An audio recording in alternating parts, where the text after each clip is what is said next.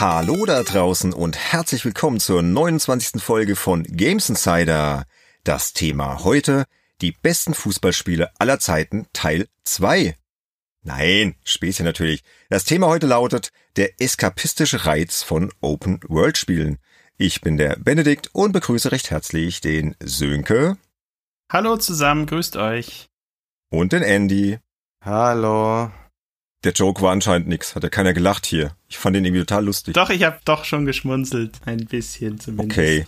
Bei mir ist das Herz stehen geblieben. Ich habe für fünf Sekunden lang gar nichts gedacht. Das ist die Schockstarre.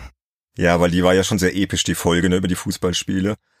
Und heute sind wir auch endlich mal wieder zu dritt und wir haben gesagt, okay, heute schalten wir mal so ein bisschen den Gang zurück und gehen mal ein bisschen laid back an den Podcast ran. Und es wurde auch mal wieder Zeit, dass wir uns zu dritt treffen. Irgendwie hat es die letzte Zeit nicht so geklappt, ne?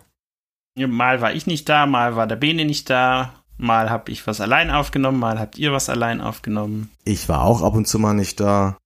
Genau, irgendwie. Aber jetzt sind wir ja alle da und. Jetzt sind wir alle da. Und deshalb machen wir heute einen kurzen Podcast. Super. ja, mal schauen, ob das Vorhaben aufgeht. Betonung liegt auf kurz, ja. Genau. Ja, wir haben ja einen neuen Cutter, den Manuel, haben gesagt, okay, nachdem wir dich da mit der Fußballfolge doch bisschen gestresst haben, versuchen wir es halt mal ein bisschen kürzer. Aber mal schauen, ne? Ja, aber worum geht's heute? Es geht um den eskapistischen Reiz von Open-World-Spielen. Das klingt ja schon sehr verheißungsvoll. Wie sind wir denn da eigentlich drauf gekommen und überhaupt? Ich kann nur sagen, das Wort Eskapismus ist ja so ein Lieblingswort von mir und gerade im Zusammenhang mit Spielen bietet sich das ja irgendwie immer an. Und außerdem wollte ich schon immer ein bisschen was über Skyrim erzählen und deswegen müssen wir jetzt dieses Thema mal machen. aber die Idee fiel mir ein und zwar irgendwann neulich. Ich hol gerade Red Dead Redemption 1 nach, also nicht zwei, sondern wirklich eins. Und zwar auf meiner Xbox One X, so schön in 4K. Und bin dann so ein bisschen rumgeritten, völlig Gedanken verloren, die Prärie erkundet, da im fiktiven Bundesstaat New Austin. Dann gab es einen fantastischen Sonnenaufgang und irgendwie passte das auch gerade alles hier zum kommenden Sommer und draußen steigen ja gerade die Temperaturen und ja, irgendwie bekam ich so ein ganz intensives Gefühl von Freude und Inspiration und da dachte ich mir so, ah, Eskapismus in Open-World-Spielen ist doch einfach ganz großartig. Und ja, gut, die Feststellung ist jetzt nichts Neues, weil ich habe auch schon, wie gesagt, viele hunderte Stunden in Skyrim verbracht oder in anderen Open-World-Spielen, GTA 3, The Witcher 3, The Legend of Zelda, Breath of the Wild und so weiter. Aber ja, wir sollten trotzdem mal drüber sprechen. Aber wie gehen wir denn die heutige Folge eigentlich an, Andy? Wir haben uns heute vorgenommen, möglichst frei und zwanglos zu reden. Also so mehr so unsere persönliche Erfahrung. Es gibt jetzt hier keine chronologische Struktur, so wie wir das in den letzten Podcasts gerne gemacht haben, wenn wir über so ein großes Thema geredet haben, sondern wir haben jetzt die Open-World-Spiele in verschiedene Gefühle unterteilt, weil die erzeugen ja doch recht viel Emotionen, je nachdem, womit man sich beschäftigt, wie lange man sich mit den Spielen beschäftigt und deshalb haben wir es jetzt halt mal so gemacht, jetzt auch mal ohne Anspruch auf Vollständigkeit, weil wie gesagt, wir wollen das heute relativ kurz und auch relativ entspannt alles durchgehen. Genau, und natürlich mit Feedback von extern, in dem Fall von unseren treuen Hörerinnen und Hörern.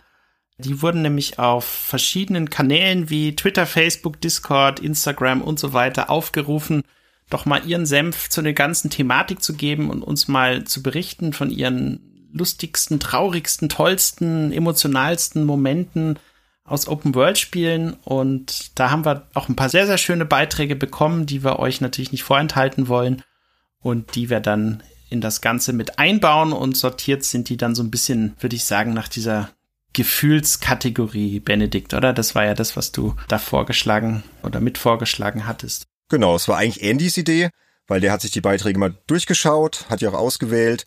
Und wir fangen jetzt mal mit dem ersten Gefühl an. Wir haben es jetzt mal so unterteilt in Freiheitsgefühle und Nostalgie.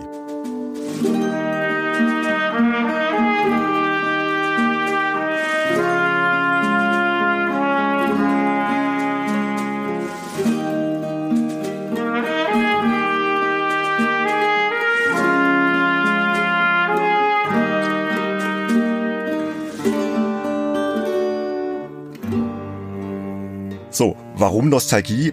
Wir sind der Meinung, das zählt halt wirklich zu den wesentlichen Gefühlen, die Open-World-Spiele erzeugen können. Weil Nostalgie sorgt immer so ein bisschen dafür, dass wir auch lange nach dem Spiel noch an diese virtuelle Welt denken, in der wir unterwegs waren, uns halt auch sofort heimisch fühlen. wenn wir dann das betreffende Spiel nach langer Zeit mal wieder starten. Und ich finde auch so ein wichtiger Teil der Nostalgie ist auch das Gefühl von Freiheit. Ja, so nach dem Motto, wie jetzt gerade in Red Dead Redemption, wie ich das gerade geschildert habe, man reitet da so und hat irgendwie so das Gefühl, hey, ich kann endlich mal tun und lassen, was ich möchte.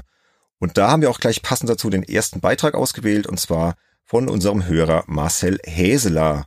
Und Marcel hat geschrieben, wenn ich so zurückdenke, wäre meine schönste Erinnerung wohl, als ich das erste Mal realisiert habe, dass eine offene und frei erkundbare Welt vor mir liegt. Und das war der Moment, als ich in Fallout 3 nach dem Prolog Vault 101 verlassen habe und sich meinen geblendeten Augen das Capital Wasteland in all seiner ruinösen Pracht darbot. Das war schon geil.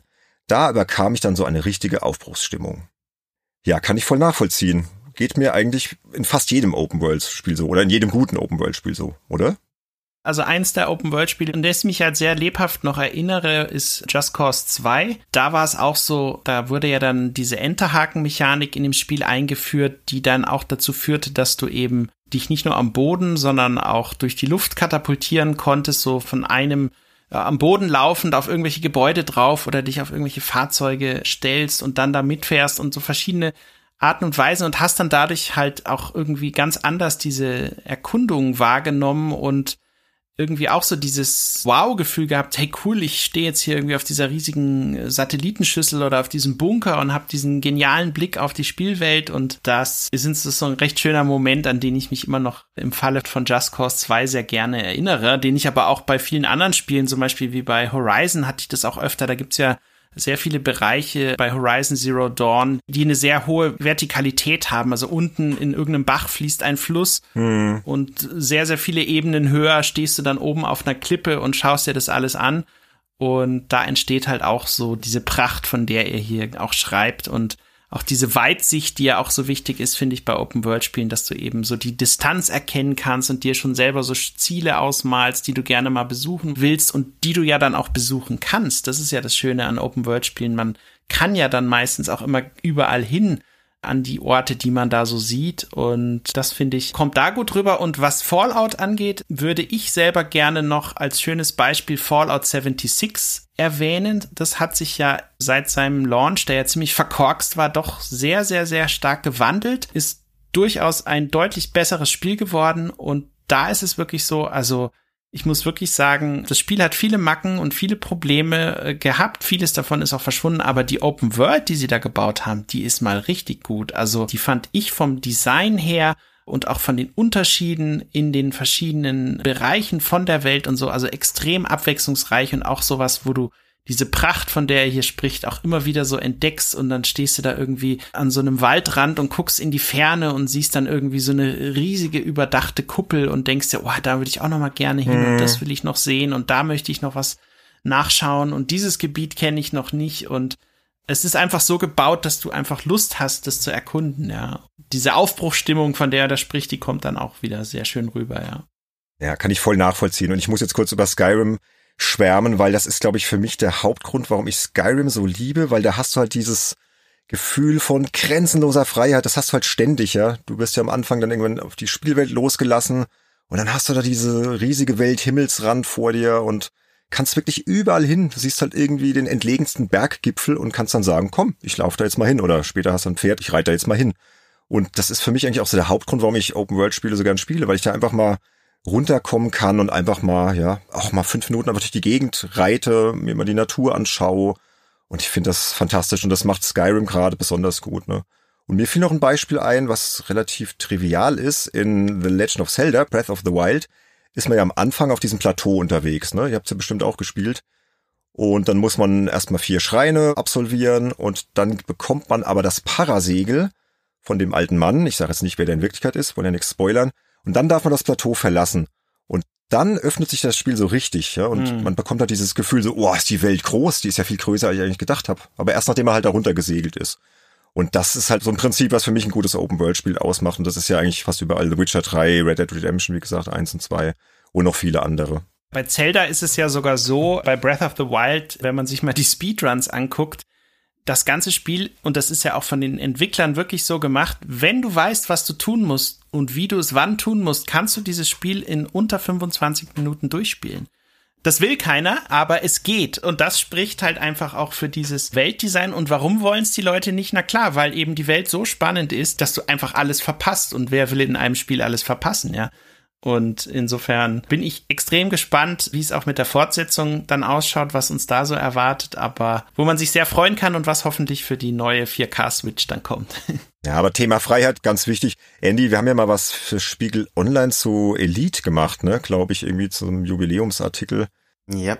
Und selbst da war das ja schon so. Deswegen habe ich das früher so gern gespielt. Du hattest halt diese riesige Welt vor dir, das Weltall, konntest überall hinfliegen. So, also ich liebe das total. Das ist für mich, glaube ich, so mit das Wichtigste, warum ich gerne Open-World-Spiele spiele. Aber ich glaube, das habe ich jetzt schon mehrfach gesagt. Andy, was fällt dir noch so ein so zum Thema Freiheitsgefühl und Open-World-Spiele? Ja, also wenn ich an Freiheitsgefühle denke, dann denke ich an eine der ersten Open-World-Welten, also die wirklich ausgereift waren, und zwar Grand Theft Auto 3. Warum denke ich gerade da dran?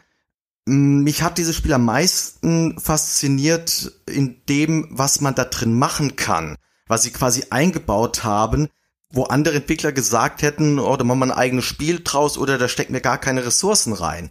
Und das beste Beispiel ist, dass praktisch in Grand Theft Auto 3 das komplette Crazy Taxi eingebaut ist. Dass man quasi sich ein Taxi schnappen kann und eben dann Fahrgäste hin und her kutschieren kann und damit halt Geld verdient und so etwas.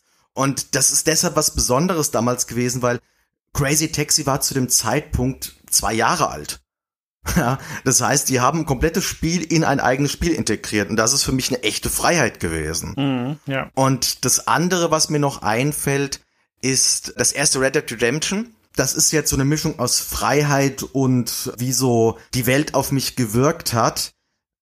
Das erste Mal bei Sonnenuntergang über die Prärie geritten, daneben dir fährt ein Zug entlang. Das ist einfach ein wundervolles Gefühl gewesen, weil man ganz genau wusste, alles hier ist lebendig, alles hier ist echt, ich kann überall hin, ich kann alles erreichen, ich könnte dem Zug hinterher reiten, ich könnte die nächste Stadt reiten, ich könnte Aufträge machen. Rockstar ist so für mich so das beste Synonym für Open World und Freiheiten. Obwohl ich gar nicht mal so ein riesen Fan von den Spielen eigentlich bin, aber das können sie wirklich super. Das hat mich echt inspiriert, auch was du jetzt gerade erzählt hast, war ja genauso dieser Moment, ne? Dieser eskapistische Moment, wo du dann einfach da in dieser Welt stehst denkst so, oh, geil, ja. Aber gut, wir haben ja noch andere Themen. Ich möchte noch eine Sache abschließend ergänzen. Also ich finde, was das Thema Freiheit angeht, ich benutze dann diese freien, offenen Welten auch immer sehr gerne für mein Lieblingsthema, nämlich um einfach so tolle Landschaftsscreenshots zu machen. Ich arbeite mich dann wirklich auf irgendwelche Aussichtspunkte hoch, wo ich überhaupt nicht hin müsste. Die haben nichts mit der Story und nichts mit einer Nebenmission und mit gar nichts zu tun, nur mit diesem Screenshot, ja.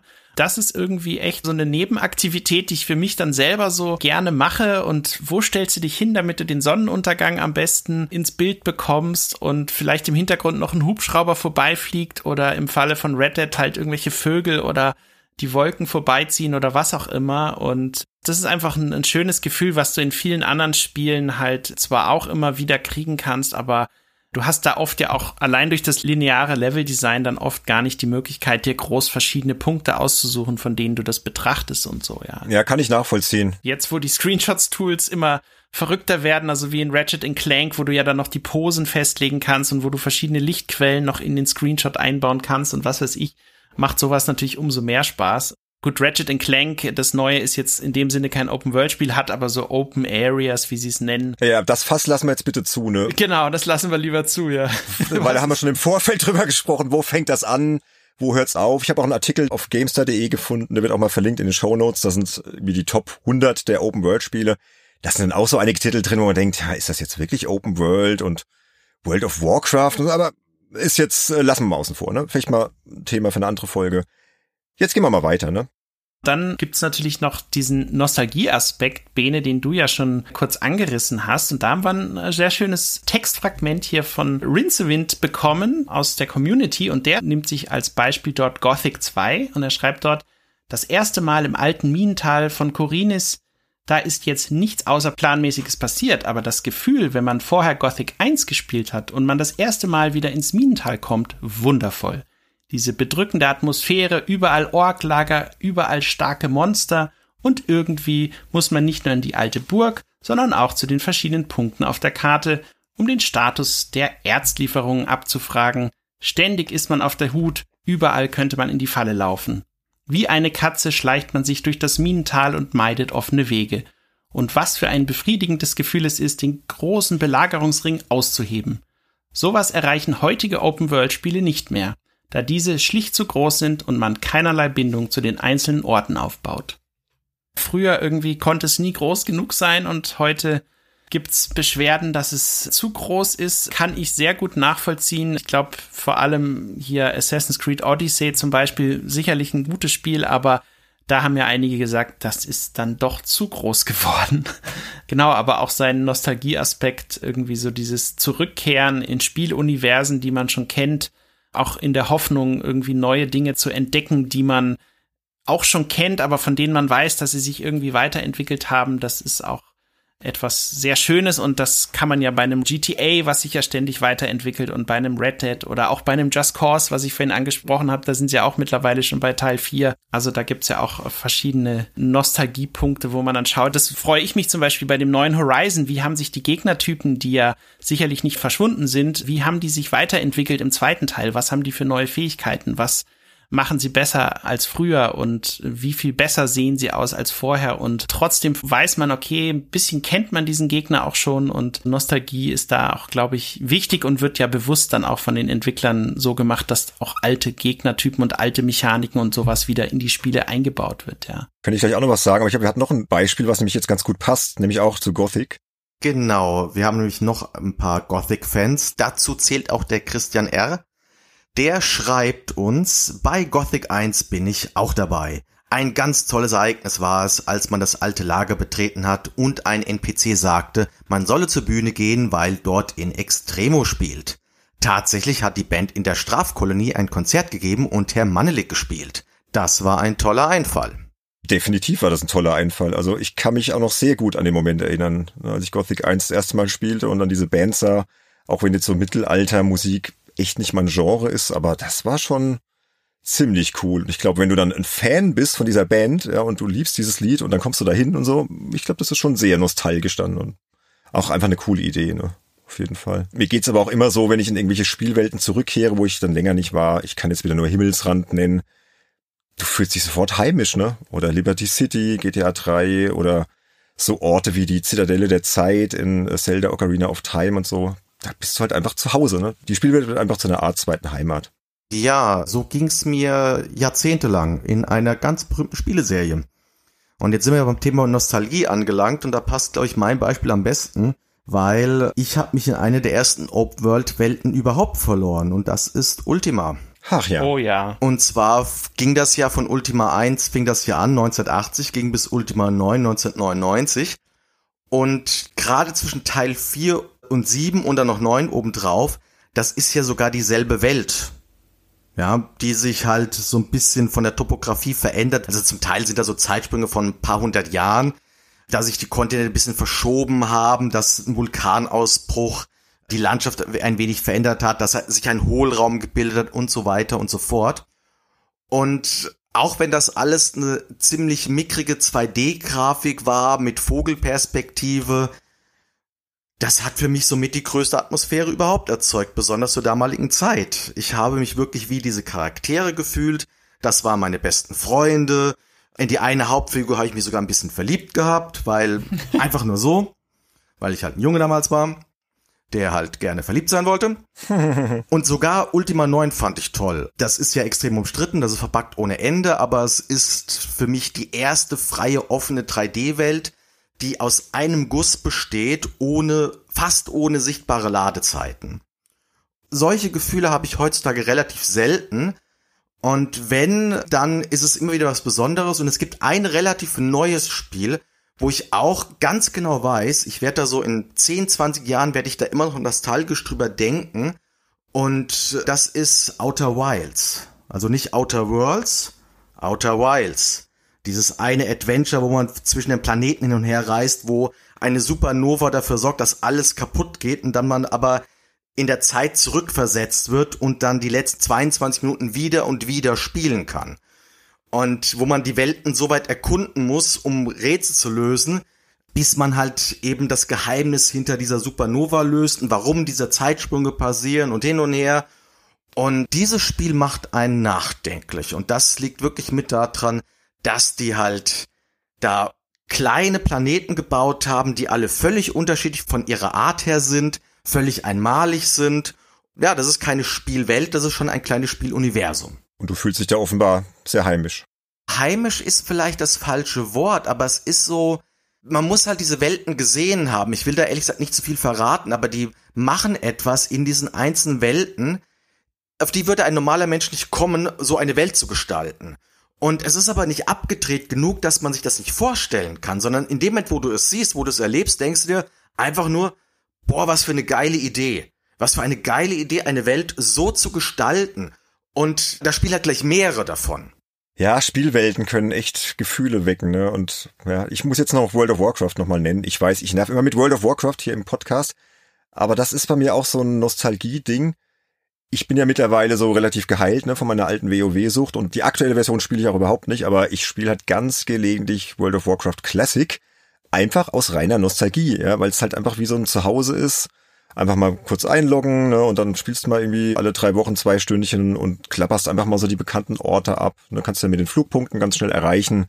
Bist dann mal wieder im Schlingendorntal unterwegs oder gehst in Stormwind eine Runde angeln oder reitest dann irgendwie durch die Wüste von Tanaris und fühlt sich halt einfach heimisch. Ja? Ich kann es nicht anders sagen. Ne? Und ich meine wirklich das Ur-WoW, jetzt nicht die neue Auflage Burning Crusade Classic, das wird jetzt gerade auch neu aufgelegt. Blizzard ist ja auch ganz schön gewieft, ne? Den ganzen alten Schmuh wieder raushauen und neu releasen. Nee, ich meine wirklich das Ur-Classic. Und da habe ich jetzt meinen Charakter auch für immer und ewig auf so einem sogenannten Era-Server geparkt und wirklich nur aus Nostalgiegründen, dass ich ab und zu mal reinschauen kann und diese alten Orte besuchen. Wenn du diese Orte besuchst, ist es dir dann wichtig, dass du auch irgendwie unterwegs so zwischenmenschliche Begegnungen mit anderen Spielern hast oder ist es gar nicht mal so relevant dann in dem Moment für dich? Nee, ich spiele da jetzt gerade irgendwie, keine Ahnung, auf Level 40. Also Classic hat ja Stufe 60 als Maximum und klar, wenn ich mal eine Quest erledige, irgendwie, da rennt einer rum und hilft mir, dann sage ich jetzt auch nicht nein oder ich helfe halt ihm. Aber mir geht's eher so um das Erleben dieser Orte, die wie halt wie so, wie so eine mhm. Heimat sind, ja. Ich weiß, ich bin völlig durchgeknallt, was WoW betrifft, aber ist halt so und ich glaube, alle WoW-Spieler können das auch nachvollziehen. Das ist halt einfach so, du warst halt stundenlang in diesen Zonen unterwegs und kommst dann da halt hin, kannst du auch drei Jahre offline gewesen sein, kommst da irgendwann wieder hin und dann bist du sofort zu Hause. Also es ist eher reine Nostalgie. Hm.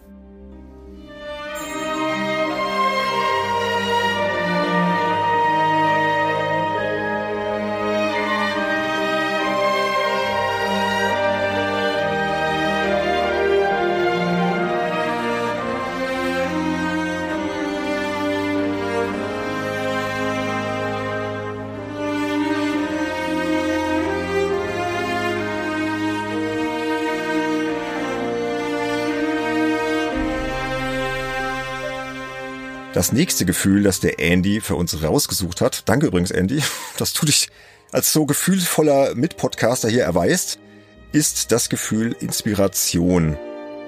Und das ist ja auch ein weiterer wichtiger Wesenszug einer Open World, dass sie sehr vielfältig ist und dass wir darin einfach teilweise machen können, was wir möchten, dass sie unterschiedliche Lösungswege anbietet und uns als Spieler zu ungewöhnlichen Vorgehensweisen animiert und vielleicht auch Dinge provoziert, an die selbst der Entwickler nicht gedacht hat. Da haben wir auch einige Beispiele. Ich übernehme direkt mal das erste. Das ist von Alan, einem Hörer von uns, und der schreibt über Grand Theft Auto San Andreas.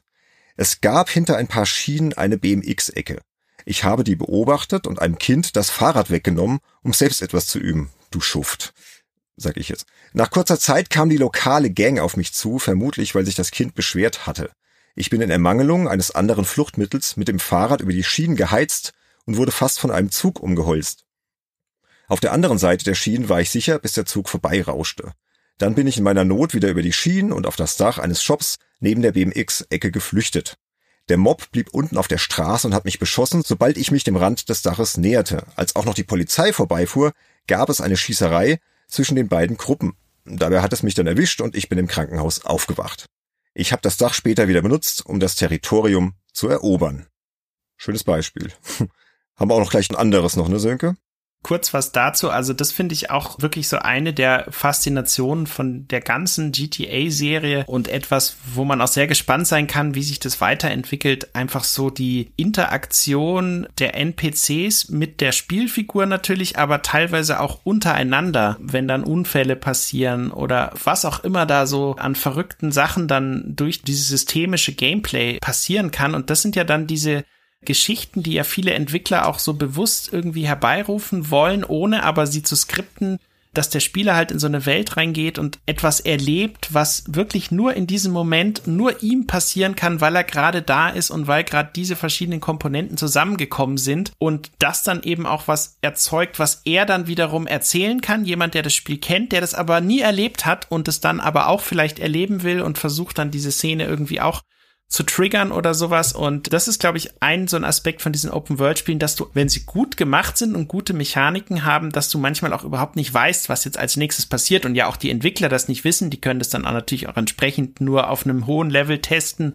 was wirklich wo passieren kann. Aber das ist für mich auch ein Aspekt, der mir halt großen Spaß macht. Und um auf das Thema GTA zurückzukommen, ich habe vor ein paar Monaten recherchiert zu neuen Patenten, die Rockstar Games gerade ja, sozusagen, an denen sie gerade basteln, die sie vielleicht in ihre Open-World-Spiele einbauen. Und da gibt es eben Patente, die zum Beispiel beschreiben, wie NPCs in der Lage sind, ganz gezielt von einem Ort in der Spielwelt an einen völlig anderen Ort zu kommen, der sehr, sehr weit weg ist und dafür dann zum Beispiel in Autos einsteigen, in Nahverkehrsmittel einsteigen. Es gibt's teilweise auch schon, aber das ist sozusagen die weiterentwickelte Version.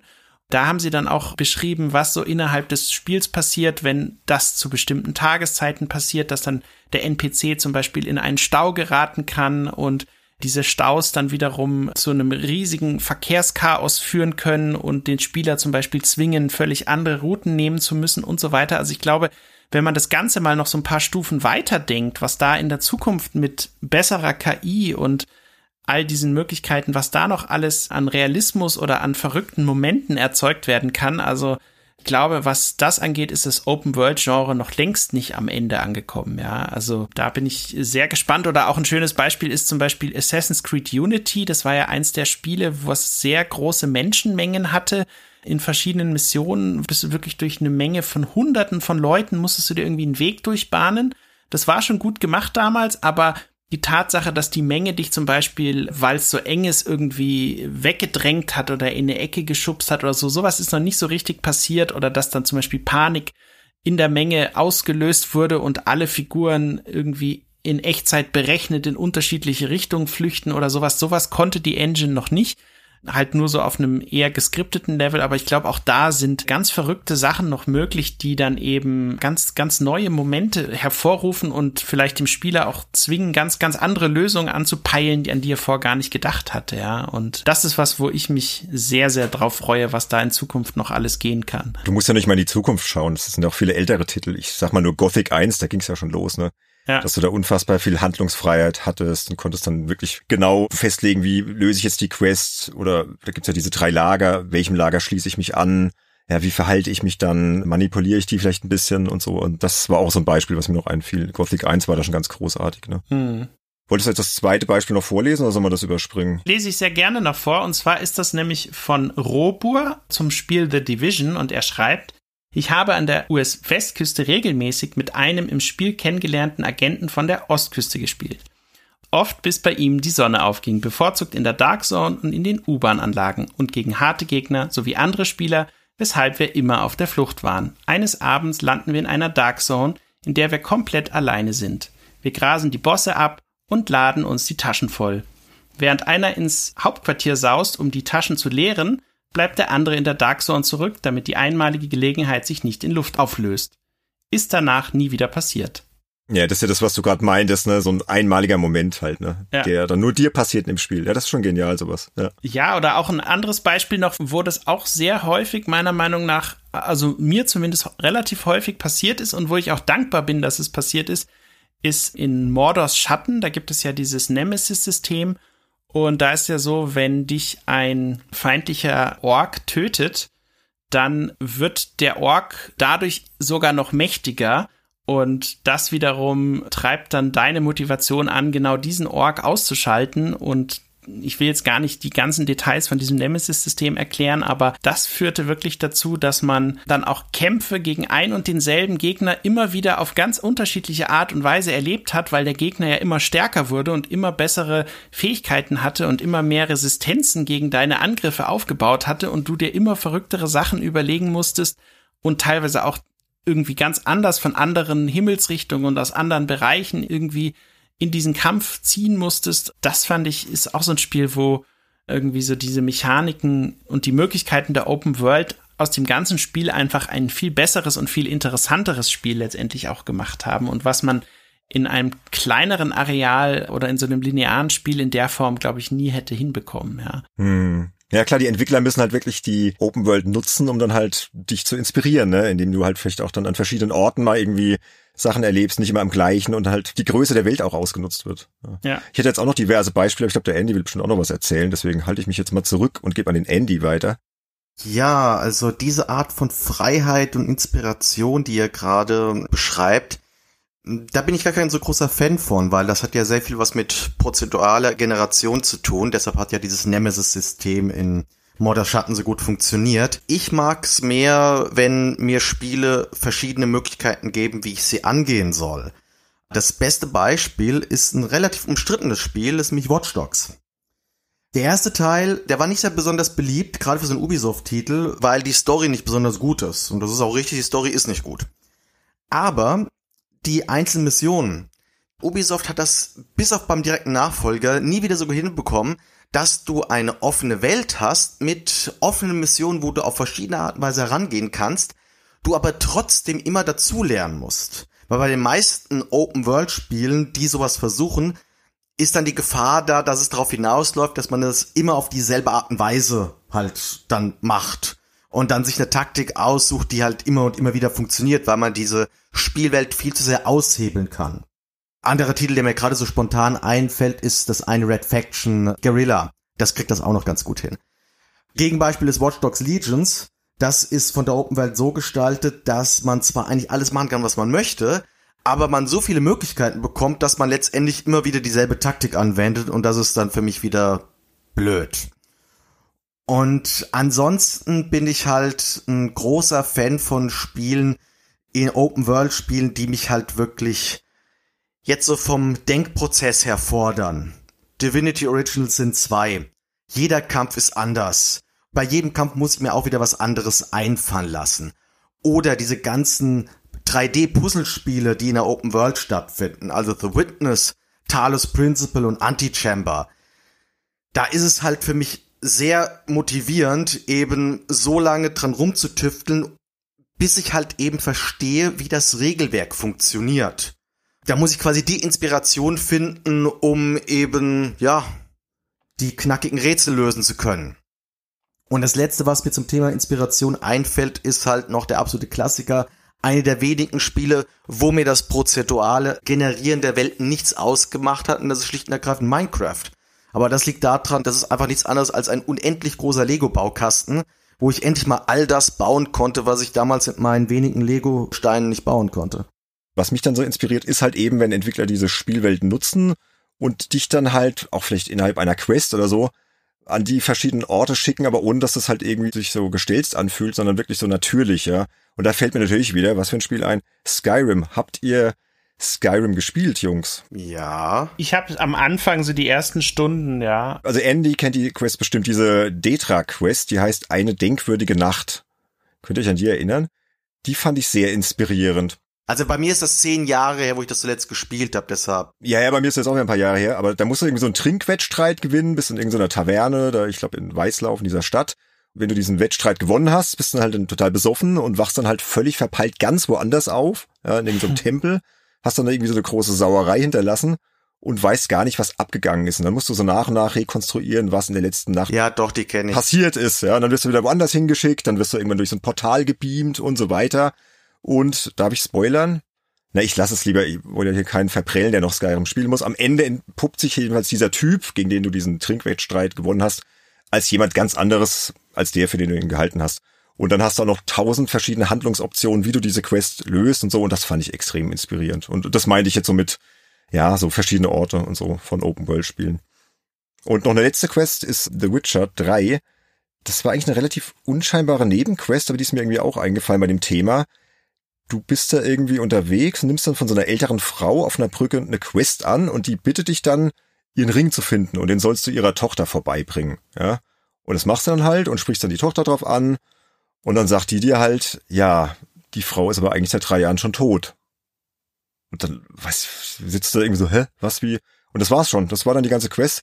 Aber irgendwie fand ich das ziemlich gruselig, so dieses Gefühl, und das hat mich trotzdem irgendwie sehr inspiriert. Inspiriert zu was? Ja, so dieses Gruselgefühl, was ich eingestellt. Es war ein inspirierendes Gefühl einfach so, dass diese, diese Idee hatten, dass diese Frau eigentlich schon längst tot ist. Also Inspirationsgefühl ist für mich aber jetzt etwas, wo ich auf Ideen komme. Also wo, wo, wo ich inspiriert werde von etwas. Ja, kann man ja verschieden empfinden, ne?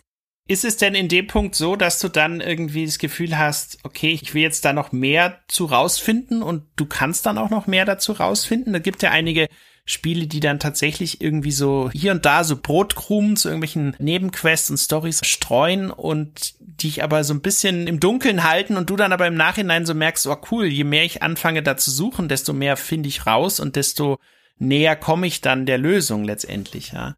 Das war bei der Quest jetzt nicht. Das war einfach so ein inspirierendes Gefühl, weißt du, dass du halt also diesen Moment erlebst und dass diese Frau eigentlich schon längst tot war. So, hm. dass diese Gruselstimmung erzeugt war. Also das meinte ich jetzt mit inspirieren. Aber da gibt's noch eine andere Quest, aber die passt besser in einen anderen Block, zu dem wir jetzt kommen.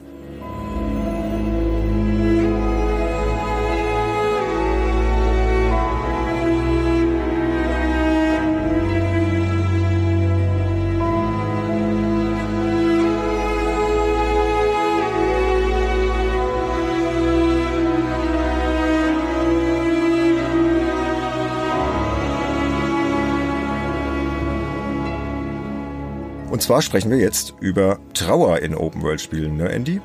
Ja, also die Gefühle, die wir jetzt bislang hatten, so Nostalgie, Freiheit, Inspiration, das sind ja doch recht schwammige Begriffe, wo sich vielleicht jeder ein bisschen was anderes drunter vorstellt, was wir jetzt auch eben gerade bei uns dreien schon gemerkt haben. Und dann gibt's aber auch ganz konkrete Gefühle, die man haben kann und die einem im Extremfall bis ins tiefste Innere durchwühlen könnten. Und das erste, was mir da eingefallen ist, ist die Trauer. Ja, wenn man zum Beispiel den Verlust eines liebgewonnenen Kameraden ertragen muss oder Zeuge eines schicksalbehafteten Ereignisses wird. Und da haben wir uns auch wieder einen Beitrag von einem unserer Zuhörer aufgeschrieben, den ich jetzt hier mal vortragen werde. Gleich vorneweg, der ist recht lang, aber es lohnt sich, weil das ist eine richtig schöne Geschichte eigentlich und die das Gefühl Trauer in Open World Spielen finde ich sehr, sehr gut umreißt. Der Beitrag ist von Tim Hildebrand und es geht auch wieder über Skyrim. Und er schreibt folgendes. Ich bestieg einen Berg, als ich von einem fiesen Monster angegriffen wurde. Er sah nicht gut aus, das verdammte Vieh war drauf und dran, mir den Garaus zu machen. Plötzlich mischt sich ein Söldner ein und schafft es, mit mir das Ungeheuer zu besiegen. Das war knapp. Wir unterhalten uns, er erzählt mir von einer Aufgabe und ob ich ihn begleiten wolle. Warum nicht? Noch eine Ablenkung von meinem eigentlichen Ziel, aber diesmal in Form eines ruppig sympathischen Retters statt einer Höhle eines Drachen oder Banditenlagers. Also machen wir uns auf und während wir so durch die raue, felsige Fichtenlandschaft abenteuern, spüre ich, wie unser Band erstarkt. Wir zwei sind unaufhaltsam. Die Fantasy-Wikinger-Version von Bud Spencer und Terence Hill, von Bonnie und Clyde, von Batman und Robin.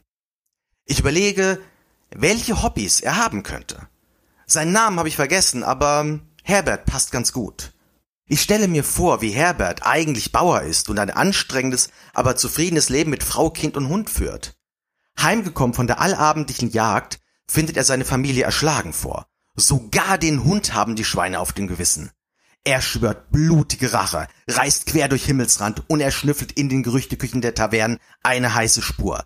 Dieser folgend rettet Herbert einen vertrottelten Möchtegern Nordmann, der von der 0815 Fauna totgebissen wird. Ja, ganz bestimmt wird es so sein. Ich werde Herbert helfen, seine Familie zu rächen. Hinter verdächtig dichtem Gestrüpp stolpern wir in eine Magierrunde, die uns aus dem Wanderstiefeln zaubert. Tod. Letzten Spielstand laden, Wann habe ich eigentlich zuletzt gespeichert? ich stehe am Fuß des Berges, den ich anfangs bestieg. Ich folge dem Fluss, wo mich das Monster überfiel und Herbert mich rettete, aber nichts geschieht. Ich habe meinen besten Freund für immer verloren. Was in zehn Minuten alles passieren kann. Eine echt tolle Geschichte, ja, auf jeden Fall. Also ich habe noch nie so etwas Lebendiges gehört oder gelesen, wenn es um ein Open-World-Spiel geht, weil derjenige, der Tim ja sogar eine Geschichte zu dem Charakter sich ausgedacht hat. Zum Herbert. Und es hätte eigentlich auch fast schon zu inspirieren passen können. Aber letztendlich passt es für mich zu Trauer, weil er hat sich mit jemand angefreundet und die Person dann verloren. Und ja, das ist Trauer kann mich da noch ganz dunkel dran erinnern, glaube ich. Ja. ja, in Skyrim passiert eh so viel. Das ist so ein Spiel, wo du ständig in so Situationen stolperst, ne? Das ist echt irre. Aber ich würde jetzt gerne noch diese Quest aus The Witcher 3 nochmal erwähnen, aber die kennt wahrscheinlich eh fast jeder. Aber die fiel mir halt auch ein bei dem Thema Trauer in Open-World-Spielen. Und das ist diese Quest mit dem blutigen Baron. Ne, Andy, wir hatten uns ja schon drüber unterhalten, du kennst die auch. Natürlich, ja. Und die hätte jetzt auch wahrscheinlich zur Inspiration gepasst irgendwie. Aber letztendlich macht sie einen halt doch sehr traurig am Ende. Ich umreiße sie mal ganz kurz für alle, die sie nicht kennen, aber wirklich nur so in Grundzügen, weil da sollte man echt nichts spoilern. Die sollte man erlebt haben. Also da geht es um einen Typ, blutiger Baron, der heißt eigentlich Philipp Strenger, der ist Alkoholiker. Ja, und das Ganze dreht sich auch um ziemlich heftige Themen, so wie häusliche Gewalt in der Familie, Abtreibung und fängt alles total harmlos an, so typische Rollenspiel-Quests. Man denkt halt, oh ja, muss jetzt halt irgendwie was für den machen, soll es dann irgendwie seine Frau und die Tochter finden halt von dem blutigen Baron und kriegst dann im Gegenzug Infos zu Siri, das ist das Mündel, das Gerald von Riva, das ist ja der Protagonist von The Witcher 3, sucht. Und dann geht's halt aber irgendwie total ab. Du wirst dann durch die ganze Open World da geschickt, beziehungsweise die Region hast ja wählen und musst dann an einen Ort reisen, musst dann gegen Sumpfhexen kämpfen, dann musst du dich irgendwie mit so einem alten Waldgeist auseinandersetzen, dann findest du so einen kleinen Gottling, musst ihm die Stimme zurückbringen, dann musst du noch eine Ziege retten und so weiter und so fort. Total abgefahren, wirst hier hingeschickt, dahin geschickt. Dann entspinnt sich das dann so langsam und dann kommen halt lauter dunkle Sachen raus, die ich jetzt gar nicht so erzählen möchte. Ja gut, das mit der häuslichen Gewalt habe ich jetzt schon angeteasert, das kann man vielleicht noch sagen. Also der hat dann Frau und Tochter verprügelt und dann kommt halt noch raus, dass die Frau offenbar eine Fehlgeburt hatte und dann noch eine Affäre und so weiter. Und jetzt muss ich aber aufhören, weil sonst äh, wird die Pointe verraten. Und die Quest endet halt so heftig, ja, dass ich wirklich total traurig vom Rechner saß und dachte, was ist denn jetzt passiert? Ja. Also das Ende ist richtig, richtig heftig und das können, glaube ich, nur Open-World-Spiele in dem Maße erzeugen, weil du halt so viel erlebt hast an diesen verschiedenen Orten, dieser großen Spielwelt und am Ende stehst du halt vor dieser Endszene, die ich jetzt leider nicht verraten kann. Das war schon sehr traurig, ne? Hm, also da würde ich dir sogar in einer Hinsicht ein bisschen widersprechen, um ehrlich zu sein. Weil ich finde, dass gerade diese Geschichte würde auch in einem Nicht-Open-World-Spiel funktionieren. Aber, und das ist ja mit ein Grund, warum Witcher 3 so gut ist, CD Red Project hat es geschafft, so eine Geschichte, so eine immersive Story in eine Open World reinzupacken, ohne dass es diese Open World gestört hat. Ja, nee, hast recht, es könnte auch ein Action Adventure sein oder Adventure, ne? Mhm. Also würde da wahrscheinlich fast genauso gut funktionieren, weil dadurch, dass du halt die Open World nebenbei quasi mit erkundest und verschiedene Orte kennenlernst, ist es halt irgendwie noch immersiver. Ja. Es ist in der Tat wirklich so eine Mischung aus, wenn ich jetzt mal von Spielelementen gehe, also nicht Story-Elementen, ist es wie eine Mischung aus dem Rockstar-Spiel und einem Naughty Dog-Spiel. Die haben es wirklich geschafft, eine wirklich intensive Geschichte in so eine freie Welt reinzupacken, ohne dass das eine das andere stört. Ganz genau. Und das ist mir irgendwie sofort eingefallen, so beim Thema Trauer. Aber ich glaube, das ist auch eine der bekanntesten Quests aus The Witcher 3. Ja, definitiv. Also, das war auch die Geschichte. Ich bin ja nicht der mega riesengroße Witcher 3 Fan wie alle anderen. Aber das war auch die Geschichte, wo auch ich gemerkt habe, ja, das ist hier ein ganz, ganz besonderes Spiel. Der, der Andy immer mit seinen kontroversen Meinungen, ne? Aber das macht's ja auch spannend. Das macht unseren Podcast, finde ich, immer sehr lebendig. Ey, ich würde diesem Spiel 91 Punkte geben und nicht 94 wie andere. Hey, kontroverse Meinung, was ist denn das hier schon? das ist aber sehr streng, 91 nur. Ei, ei, ei. Ja, Sönke fällt dir auch noch was ein, weil ich hätte hier noch einen Beitrag Gut, ich muss jetzt in dem Fall ein Spiel auch nochmal von CD Projekt Red nennen, nämlich Cyberpunk. Da ist es ja auch so, dass du dort, ich will jetzt auch gar nicht zu viel spoilern, aber du lernst eben recht früh im Spiel eine Person kennen, mit der du ganz schön viele verrückte Sachen machst und mit der du aber dann irgendwann nicht mehr unterwegs bist. Und das war für mich so ein Moment, ich war traurig darüber, ich war aber auch wütend zum gewissen Grad auf die Entwickler, weil sie eben mir die Möglichkeit genommen haben, mit dieser coolen Figur unterwegs zu sein, weil das immer viel Spaß gemacht hat. Andererseits fand ich es dann wieder toll, dass sie es geschafft haben, diese Emotionen in mir auszulösen, dass ich auf das Spiel wütend bin, nicht aufgrund von irgendwelchen Bugs. Klar, diese Wut gab es sicherlich auch, die verschwindet ja Gott sei Dank mehr und mehr, aber da kommen wir später noch zu, Sönke. genau, aber da ist es wirklich so, also ich mag das immer, wenn Spiele es irgendwie so schaffen, dich dann so emotional irgendwie so aufzuwühlen. Und das muss ich sagen, hat Cyberpunk nicht nur an der Stelle, sondern auch noch an ein paar anderen Stellen geschafft. Also es gibt später dann noch eine Szene, wo du auch da wieder, ohne zu viel zu spoilern, wo du unter Wasser unterwegs bist und je nachdem, welche Entscheidung du triffst und welche Art von Figur du spielst, ja, kann man nach dieser Szene entweder noch was ganz Tolles erleben, man kann aber auch sehr enttäuscht dann sein, dass gewisse Sachen nicht funktioniert haben. Ich weiß nicht, Andy, war das schon zu viel gespoilert? Nee, war es hoffentlich nicht. Nee, aber ich musste deshalb lachen, weil ich ja weiß, was du damit ja, genau. meinst genau. und davon Trauer zu reden. Ich, ich weiß, was du meinst, aber. Nicht unbedingt Trauer, aber ist irgendwie eher Enttäuschung vielleicht so, ne? Oder ja, das passt äh, Genau, besser. aber es ist eben auch so ein Gefühl, was eben das Spiel dann in dir auslöst und was du auch wirklich so fühlst. Also das ist nicht etwas, was kurz da ist und dann ist es schnell wieder weg, sondern das ist dann was, was doch schon eine ganze Weile da bleibt und wo du dir dann nochmal überlegst, so, hä, habe ich jetzt, was habe ich jetzt eigentlich falsch gemacht? So, ich habe doch irgendwie das Bestmögliche versucht, aus der Situation rauszuholen. Das hat trotzdem nicht funktioniert und so, hä? Entschuldigung, es wieder lachen muss, aber du weißt, warum es nicht funktioniert, wenn es nicht funktioniert. Genau, klar, dann und, weißt du es schon, aber ich finde es halt einfach schön, dass das Spiel das immer wieder so schafft, so Momente dann irgendwie auszulösen, ja. Und auch das mit sehr geschickten Mitteln kleine lineare Passagen in eine Open World einbaut, ohne dass sie dir da irgendwie fremd vorkommen, ja. Ja gut, aber in dem Moment, also diese Enttäuschung kommt ja eigentlich nur deshalb zustande, weil die Entwickler dort ein Stückchen Realität in ein Spiel eingebaut haben, wo die meisten Spieler so ein Stückchen Realität nicht möchten. Mhm. Ja. Yeah. Ich will jetzt auch nicht spoilern, aber jeder, der die Szene kennt und jeder, der weiß, was die Enttäuschung ist, weiß, was ich damit meine. Und das hat halt manchen nicht so geschmeckt. Ich kann nur sagen, ich habe ganz zu Anfang des Spiels die richtige Entscheidung getroffen, weshalb ich nicht enttäuscht wurde. Ja, aber jetzt seid ihr ja bei Enttäuschung gelandet. Aber gut, die Gefühle verschwimmen ja auch, ne? Das ist halt einfach so. Liegt in der Natur der Dinge. Wir waren ja eigentlich beim Gefühl Trauer. Und da hatten wir auch noch ein schönes Beispiel, das würde ich gerne noch vortragen. Das ist von unserem Hörer Malesche.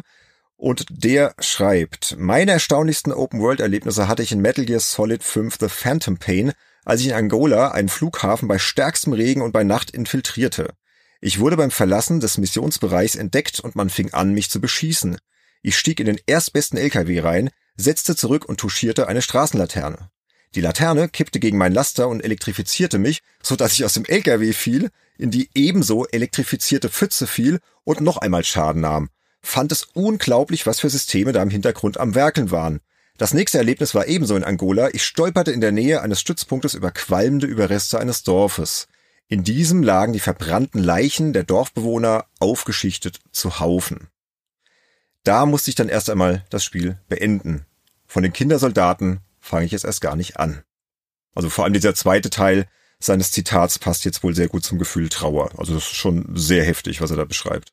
Da musste ich spontan an Spec Ops The Line denken, aber das ist ja kein Open-World-Spiel. Aber das Gefühl, was so ein Spiel hervorrufen kann. Gerade wenn du dann irgendwie so verbrannte Leichen findest von Zivilisten und sinnlose Gewalt und so. Also fand ich ein sehr gutes Beispiel. Hast du gut rausgesucht, Andy. Vielleicht lassen wir das auch einfach mal so stehen, oder? Weil wir waren ja gerade schon auch so Richtung Wut und so. Vielleicht gehen wir mal direkt zur Wut rüber.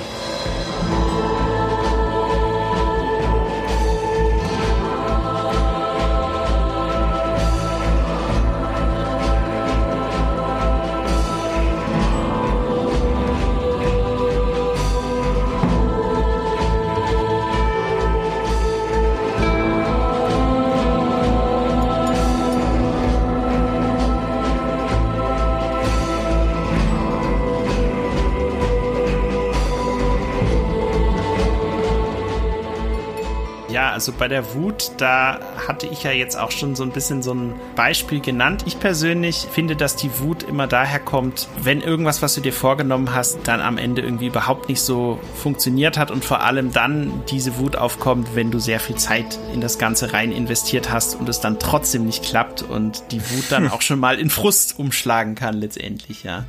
Und in Enttäuschung. Genau, und in Enttäuschung, ja. Und es kommen ja jetzt auch erste Souls-Spiele mit offenen Welten und ich glaube, da wird man dann noch mehr diese Wut und Frust in Kombination erleben.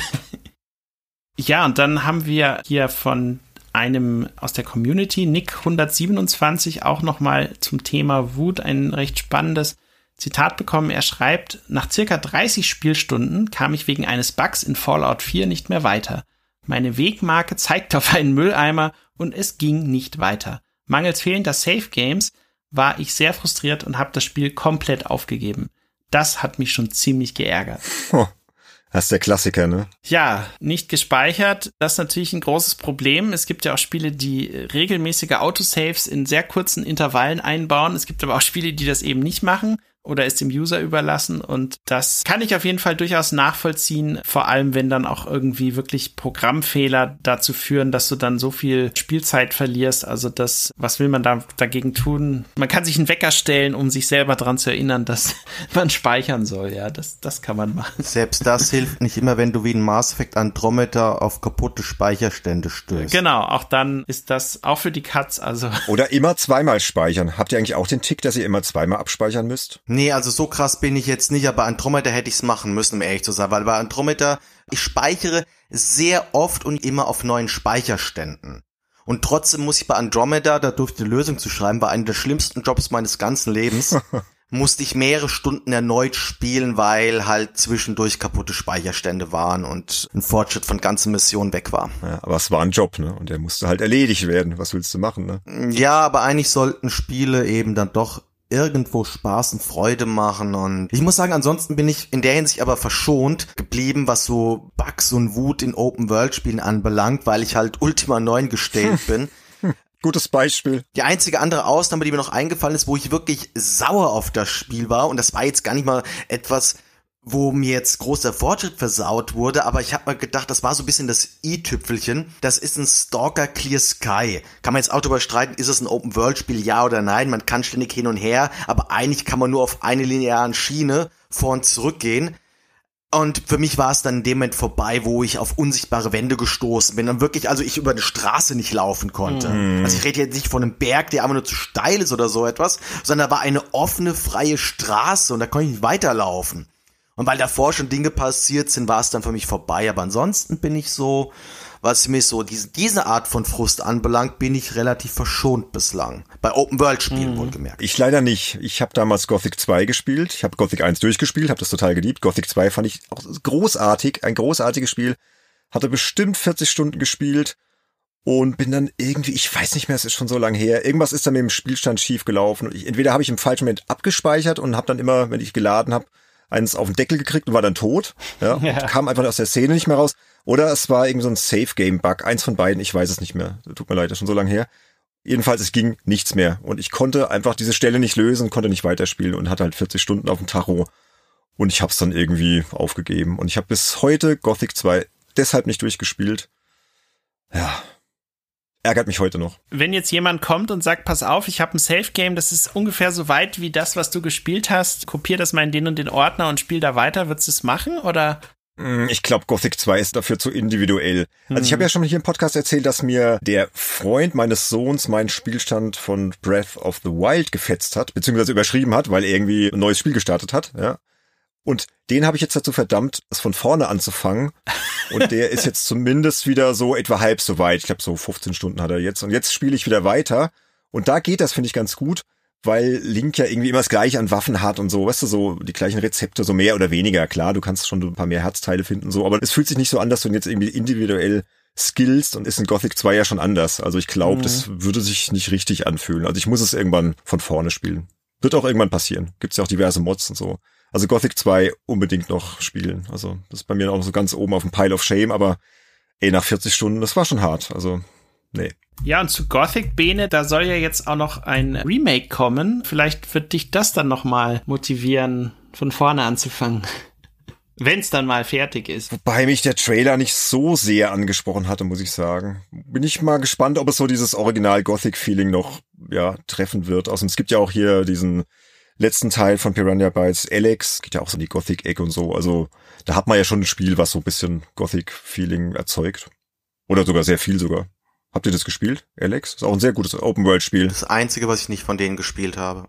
Aus Zeitgründen nicht. Schönes Spiel, auf jeden Fall. Und da hast halt auch diese Gothic-Wurzeln ganz klar drin. Also man kann Gothic heute auch noch in einer etwas moderneren Variante spielen. Aber mal abwarten, ob das Remake was wird. Ja, ja aber Thema Wut, da gibt's bestimmt noch mehr zu sagen, oder? Ja, zum Thema Wut hatte ich tatsächlich mit No Man's Sky noch so einen Fall, wo ich eine sehr frühe Version gespielt habe und ich hatte gute Fortschritte gemacht, bin schön vorangekommen, das äh, Zentrum des Universums rückte näher und näher. Und es kamen dann aber Abschnitte, wo das Spiel regelmäßig abstürzte und wo ich mir dann auch gedacht habe, es kann doch jetzt nicht wahr sein. Ich, ich mache hier alles richtig, ich speichere, wo es geht, ich achte darauf, dass ich keine Kämpfe verliere, bin gut vorbereitet und dann stürzt das Spiel halt ständig. In welcher Version?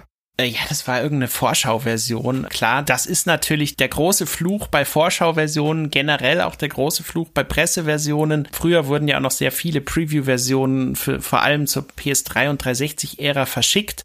Und im Falle der 360 all diese Erfolge, alles, was du da freigespielt hast, das konntest du ja nie dann in die nächste Version übernehmen. Und das fand ich, vor allem wenn du es auf einer Debug-Konsole gespielt hast und dann irgendwie das Spiel schon praktisch zu 85 Prozent durch hattest und das übernehmen wolltest. Und das war halt häufig bei diesen Open-World-Monstern natürlich ein Problem. Das finde ich war etwas, was bei mir immer viel, viel Wut ausgelöst hat, so abstürzende Versionen, Vorab-Versionen und so weiter das ist Gott sei Dank etwas, was User nicht so ganz so häufig natürlich erleben, aber leider, und da sind wir wieder bei Cyberpunk, da gab es ja auch die wildesten Berichte von Dingen, was da alles schiefgelaufen ist mit zerstörten Safe Games und irgendwelchen Bugs, die du nur ganz, ganz schwierig umgehen konntest und so weiter.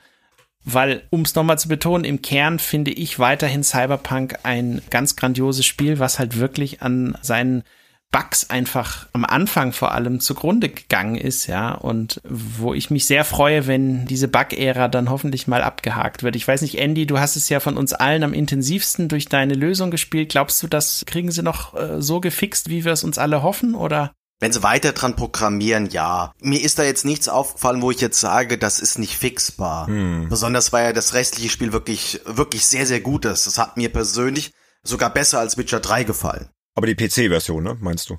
Ja, yeah, natürlich die PC-Version. So, natürlich PC-Version. Ja, ja. Klar. Und jetzt zu deiner Wut, Andy. Genau, ich habe noch ein paar Wutbeispiele, die sehr unterschiedlich sind, aber zwei kann ich schnell abhaken. Ist natürlich Souls, wurde schon erwähnt. Da hat mir natürlich bei jedem, wirklich bei jedem Endgegner die Wut gepackt. Vor allen Dingen, weil ich diese Endgegner nicht mag. Ich mag keine Ausdauerkämpfe. Ich bin einer der wenigen Souls-Fans, die eben diese offenen Welten mögen und die es toll finden, da einen Abschnitt nach dem anderen zu erkunden. Und deshalb ein kleines Shoutout an The Search. Das einzige Souls-like-Spiel ohne Bastard-Bosse. Vielen Dank dafür an Deck 13. Das andere Beispiel, Breath of the Wild, wurde auch schon ein paar Mal erwähnt. Ein grandioses Spiel, aber mir wurde der ganze Spaß dran versaut wegen diesem beschissenen Waffeninventar. Ja. Was mich jedes Mal wieder aufs Neueste aufregt. Ich krieg's einfach nicht mal im Kopf, wie sie das so kaputt machen konnten. Weshalb ich das wirklich nur in kurzen Intervallen spielen kann. Da werde ich noch 2027 dran sitzen. Und mein bestes Wutbeispiel ist allerdings was, das kann, glaube ich, niemand außer mir nachvollziehen. Und zwar ist das etwas, das hat mit Assassin's Creed 2 zu tun. Und Assassin's Creed 2 ist ja noch eines der ganz allerersten, wo Jasper Kidd noch regelmäßig die Musik zu komponiert hat. Inzwischen ist er mit Valhalla wieder zurück an Bord gekommen. Und es ist nicht nur, dass er dort noch der Stammkomponist war, er hat auch, glaube ich, landläufig ist da jeder sich einig, die beste Musik der ganzen Serie geschrieben für. Und da gibt's ein Musikstück, Flight over Venice. Das hatte ich schon gehört gehabt, weil ich schon das Soundtrack-Album in MP3-Format eben mir schon gekauft hatte. Das ist ein wundervolles Musikstück. Sensationeller Aufbau, eine brillante Melodie. Und dann ist diese verfickte Mission so kurz, dass man es nicht mal zur Hälfte im Spiel hört. Ich hab mich so dermaßen aufgeregt. Und in Assassin's Creed 2 kannst du nicht mal Missionen wiederholen. Das heißt, du kannst nicht mal sagen, okay, ich spiele jetzt nochmal. Man fliegt da eben mit so einem Drahtgleiter so über die Stadt von Venedig. Man hätte ja ein paar Runden fliegen können. Geht nicht mehr, weil das ist nur in dieser einen Mission möglich. Und wenn du die einmal hast, war's das und du kannst das ganze Musikstück nicht mehr hören. Und das hat mich so aufgeregt, weshalb ich es für den heutigen Podcast rausgesucht habe und weshalb ihr es jetzt euch anhören dürft.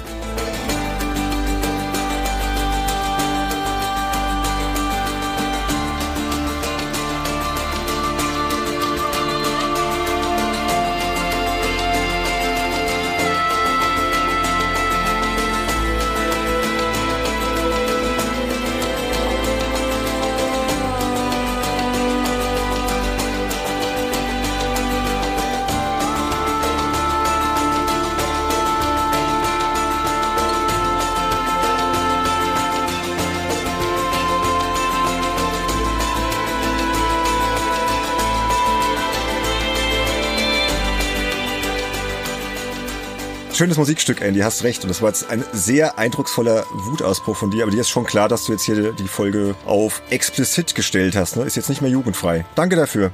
Aber gut, sag's ja nur. Du hast es mir von Anfang an erlaubt übrigens. Hier ist alles erlaubt, Andy. Ja. Wir dürfen hier über alles diskutieren und das ist auch gut so und das freut mich auch sehr, um mal geschickt aufs nächste Gefühl überzuleiten.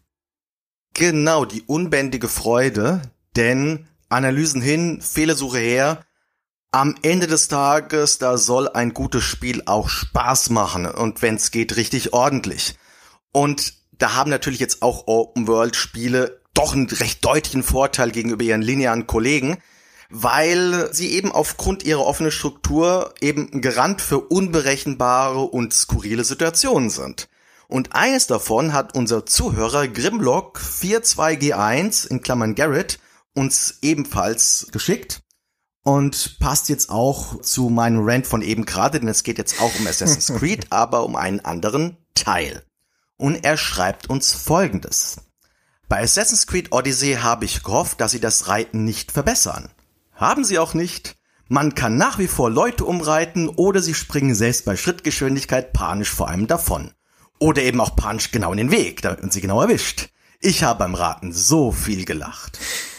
Tja, das sind dann eben so diese Beispiele, wo Open-World-Spiele, und ich denke mal, das ist auch so das, wo die meisten Leute so den Reiz dahinter ziehen, dass man da halt totalen Unsinn einfach machen kann. Und manchmal ist es gewollter Unsinn, dass man eben an der Spielweltmechanik dann schon anmerkt, ja, die Designer und Programmierer, die wollten auch, dass der Spieler das machen kann oder erleben kann. Ich erinnere mich jetzt spontan an diese eine Red Dead Redemption 2 Szene, wo der eine Typ am Rand der Straße das Pferd beschlägt, mit einem redet, ganz normal, wie jeder andere NPC auch, und auf einmal tritt das Pferd auf und der Typ ist tot. Ich war geschockt und hab mich gleichzeitig kaputt gelacht. Ich glaube, das, was jetzt hier Grimlock so meint, das ist mehr so dieses, naja, so dieses Aushebeln dieser Spielweltmechaniken, eben zu gucken, wo sind die Grenzen und wie kann ich möglichst viel Unsinn damit machen. Und es geht in Richtung Schadenfreude auch so ein bisschen. Oh ja, natürlich. Hm. Ja, weil ich verstehe unter Freude noch ein bisschen was anderes, aber dazu gleich. Wir haben ja noch zwei Beiträge, ich glaube, die hauen wir auch noch raus und dann können wir nochmal über diesen Blog sprechen. Ich hätte noch ein Beispiel von Elo. Er schreibt auch mal wieder über Skyrim. Ach, wir haben einfach tolle Hörer, die lieben alle Skyrim. Toll. Er schreibt, in Skyrim habe ich mal auf der Straße mein Inventar geleert. Dann kam ein NPC daher, meinte, oh, ihr habt da was verloren. Und schwupps, hatte ich alles wieder in meinem Inventar. Danach bin ich etwas weitergegangen über eine Brücke und mich überfällt derselbe NPC von eben mit dem Ziel, mir alle meine Sachen abzunehmen. ja, ziemlich genial. Und dann schreibt er noch über Oblivion. In Oblivion war ich mit einem NPC in einem Verlies. Über dem Boden war ein Seil gespannt, mit dem eine Falle ausgelöst wurde. Da es die zuhauf gibt, bin ich einfach drüber gehüpft und habe nichts weiter bei gedacht. Bis mein NPC-Begleiter wie eine Rakete über meinen Kopf hinweg durch den Gang schießt. Er ist einfach in die Falle reingelatscht und wurde von einem Baumstamm erwischt. Ups. Das gibt's ja sehr oft, ja, diese NPCs, die in Fallen latschen. Ist ja auch immer lustig. Man freut sich ja immer so ganz gern über sowas. ja, und dann schreibt Malesche noch, bin ich ein schlechter Mensch, wenn ich in Far Cry 4 und 5 Plastiksprengstoff an Tiere geklebt habe und sie dann in feindliche Lager geschickt habe? Und dann kommt dazu eine recht zynische Antwort von Elo, der schreibt, bist du? Sowas macht man mit Menschen. Und ja. Da muss ich jetzt auch wieder an Red Dead Redemption denken, von wegen Menschen fesseln auf die Gleise legen. Oh Gott. Ja, aber Jungs, wie seid ihr denn alle drauf? Also das hat der Andy gesagt. Ich hab das nur gesehen in Videos, ich hab das nicht gemacht. Wie gesagt, das ist ja alles so Richtung Schadenfreude, so ein bisschen auch sadistische Freude. Wir hatten es ja auch so ein bisschen von unbändiger Freude, aber gut, das kann ja auch unbändig sein. Weil bei mir ist jetzt eher so dieser Fall, dass ich irgendwie in so einem Spiel, ich nenne jetzt zum hundertsten Mal Skyrim, es ist halt mein Open-World-Spiel, dass ich dann einfach so dieses Gefühl habe, ich bin hier der größte Held überhaupt, ja, und kann einfach jedes Lager irgendwie leer räumen, auf das ich gerade Lust habe, kann hier komplett die Sau rauslassen und kann die Drachen bezwingen und das, ja, das erzeugt halt Freude bei mir, ja, das ist irgendwie so diese unbändige Freude. Oder einfach auch so die kleinen Momente, ja, so, es muss ja nicht immer hier so irgendwas Fieses sein. Wir hatten es jetzt schon jetzt mehrfach hier von den epischen Sonnenaufgängen in irgendwelchen Open-World-Spielen oder wenn man das erste Pferd bekommt in Breath of the Wild oder hier Gothic, wenn du völlig unverhofft irgendwie so einen NPC triffst und der kifft gerade hier Sumpfkraut, ja. Über sowas freue ich mich total, so kleine Sachen, ja. Oder mhm. einfach nur so, ein malerischer Wasserfall in The Witcher 3 oder irgendwelche tollen Schauplätze, wo du einfach mal stehen bleibst. Das ist auch wieder so das, was Sönke vorhin schon erwähnt hat, dann vielleicht mal einen Screenshot machen, ne? Und das erzeugt bei mir Freude. Habt ihr übrigens diesen Screenshot gesehen, den ich in die Telegram-Gruppe gestellt habe zu Red Dead Redemption, der hoffentlich unser Cover zieren wird? Der Kaktus-Screenshot, ne? Ja, jetzt nenn ihn doch nicht so abfällig. nein. Die, dieser nein. epische Screenshot mit Blick auf die offene Welt, in die Prärie und im Hintergrund die Berge und dann siehst du noch so ein See hinten und die Wolken. Und sowas erzeugt bei mir große Freude einfach in Open-World-Spielen. Aber ist bei jedem ja anders, ne? Ja, also bei mir war es oft so, dann noch bei Open-World-Spielen irgendwie die Freude, an Punkte zu kommen, von denen man gedacht hat, da schafft man es irgendwie gar nicht hin, wo man dann aber gemerkt hat, hey, der Entwickler hat sogar Möglichkeiten eingebaut, da hinzukommen und kann man als Beispiel unter anderem die Golden Gate Brücke in Watch Dogs 2 nennen. Da gibt's nämlich durchaus die Möglichkeit, bis oben auf die oberste Spitze des Brückenpfeilers hochzuklettern und von dort dann auch äh, runter ins Wasser zu springen oder eine Drohne loszuschicken oder wie auch immer. Oder auch in Death Stranding zum Beispiel, da gibt's ja auch die wildesten äh, Höhen, die man erklimmen kann. Und bei einigen denkt man sich, um Gottes Willen, schaffst du nie da hoch. Aber äh, wenn man dann entsprechend sich gut vorbereitet und gutes Equipment dabei hat, kann man auch das schaffen und auch dorthin kommen. Und wenn das Spiel sowas dann auch noch mit einem Erfolg belohnt, wie es ja zum Beispiel auch bei vielen Assassin's Creed Spielen der Fall ist, wo du dann irgendwie, ja, höchster Punkt der Spielwelt erreicht oder irgendwie so Erfolg freigeschaltet, dann macht sowas, diese Erkundung natürlich dann noch doppelt Spaß, ja. Also ich finde, da kann auch sehr viel Freude, glaube ich, entstehen, wenn man durch Experimentieren irgendwo hinkommt, wo man gar nicht geplant hatte, hinzukommen und dafür dann auch noch belohnt wird. Das ist doch eine gute Kombination eigentlich. Total, ja. Andy, was fällt dir noch ein zum Thema? Ja, also bei mir ist Freude sehr unterschiedlich bei Open-World-Spielen. Da gibt's zum einen das Far Cry 3 Beispiel. Nein, ich habe nicht Tiere mit Plastiksprengstoff versehen, das würde ich niemals tun. Aber ich habe mich in Far Cry 3 wie in keinem anderen Spiel wie Rambo persönlich gefühlt. Mm. Das ist halt schon eine gewisse Spielfreude, die dadurch entstanden ist. Und es geht bei mir aber noch viel, viel simpler, denn was mir wahnsinnig viel Freude macht, gerade bei Spielen, die offene Welten haben, und das sind jetzt auch so Sachen wie Ultima Underworld, Guild Wars, Dragon Age Inquisition, wo man Karten zeichnet, während man durch die Gegend läuft. Mhm. Die einzelnen Stockwerke jetzt bei Ultima Underworld zum Beispiel.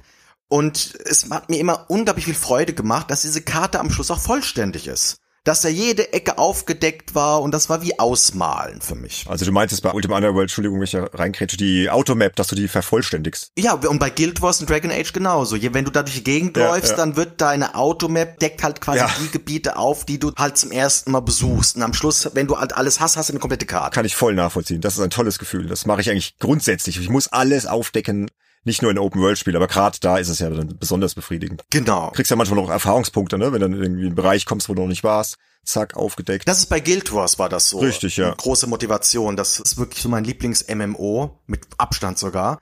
Und das war mit ein Grund, die schöne Landschaft und eben dieses Gefühl, diese ganze Welt erkundet zu haben. Und mein letztes Beispiel, das ist wieder was ganz, ganz anderes und ist auch ein absoluter, ich glaube, das wird mir nie wieder passieren. Castlevania Symphony of the Night. Habt ihr beide das mal gespielt? Ja, neulich sogar erst. Der Hauptgag an dem Spiel ist ja, dass es nicht nur ein Schloss gibt. Gibt ja zwei Schlösser. Ja. Und das weiß man aber nur, wenn man an einem bestimmten Punkt das richtige Objekt gefunden hat, ausrüstet und bei dem vermeintlichen Endkampf anhat. Wenn man das nicht macht, dann ist das Spiel vorbei. Und ich habe damals die Japan-Version gespielt, weshalb ich von der Story nicht viel verstanden habe. Und ich fand das ein grandioses Spiel, obwohl es auf Japanisch ist, weil viel Story ist ja bei dem Spiel nicht.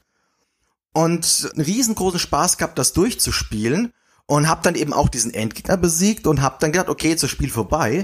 Und ein, zwei Monate später lese ich in so einer amerikanischen Zeitschrift, die ich mir hier im Bahnhofskiosk mal besorgt hatte, jo, es gibt ein zweites Schloss. Und das war ziemlich geil, nach dem Motto, eines meiner aktuellen absoluten Lieblingsspiele war nicht fertig, sondern ganz im Gegenteil. Ich hatte noch, ich war, hab gerade mal die Hälfte gesehen gehabt. Das ist ja zum Beispiel auch bei Metal Gear 5 so, wo du dann irgendwie an so einen Punkt kommst, wo du denkst, oh, jetzt ist eigentlich die, müsste die Story jetzt schon fast vorbei sein und nee, Pustekuchen, nix vorbei. Geht alles noch viel weiter oder auch bei äh, Mordors Schatten gibt's ja dann auch noch ein zweites großes Spielareal, was du entdecken kannst, wo sie dann auch wirklich eine komplett neue Open World dann reinladen und nicht irgendwie an die andere noch was dranhängen, sondern du bist dann einfach in einem anderen, ganz anderen Bereich. Das finde ich sind so schöne Überraschungen, die auch oft für, für Freude sorgen können. Und ich bin gespannt, was sie im neuen GTA machen, weil da soll es ja Gerüchten zufolge möglich sein, zwei verschiedene Kontinente irgendwie zu besuchen und da hin und her zu wechseln, wie das dann so ablaufen könnte, wenn es denn tatsächlich so eingebaut wird. Aber ich glaube, arbeitet mehr mit zwei Welten, die man irgendwie miteinander kombiniert oder aneinander anknüpft. Naja, ich denke mal, das wird schon gehen. Das sind dann einfach zwei verschiedene Bereiche. Das hast du ja auch in Dragon Age Inquisition schon. Nur, dass es dort überschaubare Abschnitte mhm. sind. Ja. Also, das ist schon möglich. Also, warum nicht? Also ich glaube, jeder hat da dann auch für sich seine irgendwie ganz individuellen Elemente. Also es kann ja zum Beispiel auch eine Freude dadurch kommen. Ich finde zum Beispiel Subnautica ist ein schönes Beispiel, dass so ein Spiel, was du dann immerzu an deinem Bildschirm erlebt hast, plötzlich ein VR-Update bekommt und plötzlich erlebst du dieses Open-World-Spiel noch mal ganz anders, ja. Da muss ich an Elite Dangerous denken, da war das ähnlich. Eigentlich genau das gleiche Spiel, aber plötzlich oder No Man's Sky plötzlich mit VR-Update und plötzlich hast du dann auch Bock, diese Welt, die du eigentlich schon kennst, nochmal zu besuchen, nur deswegen, ja. Ja, also ich glaube, das ist für jeden sehr unterschiedlich, wo diese Freude dann am Ende herkommt. Und manchmal sind es halt einfach auch nur so kleine Sachen wie so ein Update, das vielleicht auch einfach einen Programmfehler behebt, der dich über Jahre hinweg genervt hat, so wie das Waffensystem, von dem ihr vorhin in Zelda geredet habt. Ich kann jetzt gar nicht mich so richtig auf den Fehler, ich, ich habe ihn nicht vor mir, weil ich Spiel noch nicht so intensiv gespielt habe wie ihr, aber ich kann mir vorstellen, dass es euch sehr geärgert hat. Ja. Ich find's mittlerweile gar nicht mehr so schlimm mit dem Waffensystem. Wir hatten noch irgendwie einen Podcast mit Michael Hengst gemacht, ne? Der hat doch dann irgendwie auch überraschenderweise gesagt, das wäre sein Spiel für die einsame Insel, ne? Also es scheint vielen Leuten sehr, sehr gut zu gefallen. Also ich finde es auch toll. Ich spiele es auch jetzt, wo der Spielstand langsam wieder so in die alte Region kommt, spiele ich es wieder mit wachsender Begeisterung. ich werde noch wieder hinkommen, ne? Ja, aber Open-World-Spiele, großer Zeitfresser, aber eben halt auch Spiele, die, ja, diesen besonderen eskapistischen Reiz bieten. I will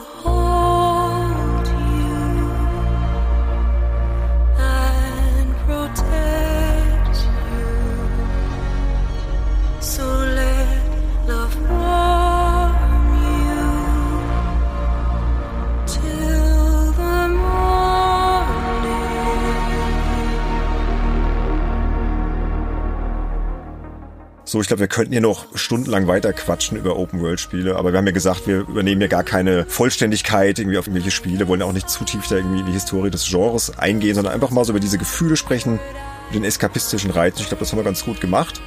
Aber, liebe Hörerinnen und Hörer, auch wenn ihr jetzt hier schon viel gehört habt, vielleicht fällt euch ja spontan auch noch was ein und ihr wollt es unbedingt noch loswerden dann würden wir gerne davon erfahren. Kommt doch am besten auf unseren Discord-Server. Da ist eine wunderbare Community, die immer über aktuelle Themen spricht und über Retro-Spiele, über Off-Topic-Sachen und eben halt auch über diese folgenbezogenen Themen. Und dort könnt ihr gerne noch von euren eigenen Erfahrungen berichten. Und ihr könnt natürlich auch via Social Media kontaktieren, uns eine Mail schreiben. Pipapo, schaut mal auf www.spielejournalist.de, unsere Webseite, dort gibt's alle Infos. So, und jetzt wird's noch Zeit für ein paar Dankesbekundungen, denn wir haben ja Unterstützerinnen und Unterstützer bei Patreon Steady und alle ab der Klasse einflussreicher Insider, das ist ab neun Euro und aufwärts, werden hier in dieser Show geehrt und wir bedanken uns bei Ihnen, denn dank dieser Leute sind wir in der Lage, hier die Folgen akribisch vorzubereiten, auch wenn es heute nicht ganz so akribisch war, aber ich glaube, wir haben doch noch ein bisschen Zeit reingesteckt, ne, Andy? Letztendlich. Vor allem du. Ja, die Leute ermöglichen hat, dass wir einfach diese Zeit aufbringen können neben dem Job. Und da wollen wir uns bedanken und natürlich auch bei allen anderen, die uns mit kleineren Beträgen beglücken. Und diese Unterstützerinnen und Unterstützer bekommen natürlich auch was für Geld. Nämlich nicht nur gut gelaunte Podcaster und tolle reguläre Folgen, sondern auch feine Premium-Formate. Auch die könnt ihr euch auf www.spielejournalist.de anschauen. Doch genug gelabert. Sönke, das ist dein Job, dich zu bedanken. Ja, also die Liste, die uns hier vorliegt, hat den Datumsstand 14. Juni 2021, das nochmal vorab gesagt und dort ein ganz herzliches Dankeschön an die Super Insider. Das sind der Toni Petzold, Christian Rode und Pascal Turin, die monatlich mit 25 Euro dabei sind. Also vielen Dank an euch auf jeden Fall genauso wie auch an die spendablen Insider. Das ist der Marcel Häseler, Christian Reitemeyer und Marco LTV Quero, der jetzt neu in diese Klasse dazugekommen ist. Also auch an euch ganz herzlichen Dank. Genauso wie die einflussreichen Insider, das sind der Stefan Henne, Christian Wilken, Matthias Peitz, Sebastian Essner, Nick Stabel, Sebastian Hamers, JPS, Dennis Klün, Falkener, Sergei Wettstein, Fabian Polken und Tim Hildebrand.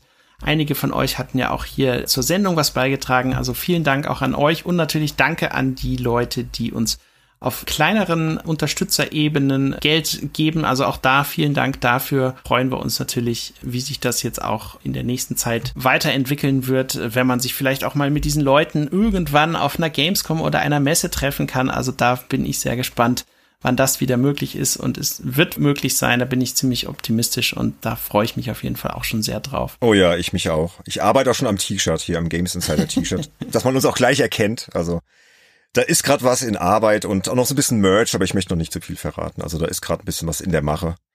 Genau, aber wenn es da Spruchreifes zu verkünden gibt, werden wir das dann rechtzeitig tun. Und jetzt weisen wir noch auf die nächste Folge hin. Das ist Folge 30. Oh, das ist ja ein kleines Jubiläum, Leute, ne? Mhm. Die erscheint am Freitag, den 9. Juli 2021 und das Thema wird sein Der Frust der Spielesammler. So jetzt der Arbeitstitel. Und der Untertitel ist, wie Fans von Retro-Spielen und physischen Releases gemolken werden. Also alles Arbeitstitel. Und da wird uns ein Stargast beehren. Wir verraten jetzt noch nichts, bisschen Spannung muss sein. Und ich glaube, das wird ein Thema, was vor allem den Andy betrifft, oder Andy? Sicherlich, ja. Da werde ich einiges zu sagen haben. Da bin ich gespannt. Müssen wir noch überlegen, ob wir da jetzt anlässlich des runden Jubiläums alle dabei sein werden. Haben wir ja schon mal gemacht. Ich glaube, das war Folge 10 damals mit Dom Schott. Die ist so ein bisschen chaotisch geendet. Du erinnerst dich, Sönke, ne?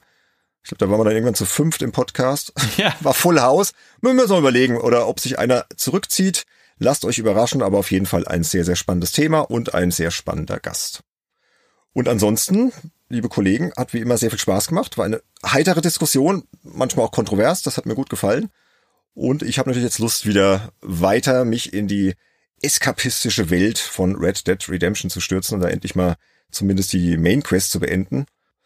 Aber schauen wir mal in die Zukunft und sagen jetzt vor allem Tschüss, liebe Hörerinnen und Hörer, vielen Dank fürs Zuhören und liebe Kollegen, macht's gut, bis bald.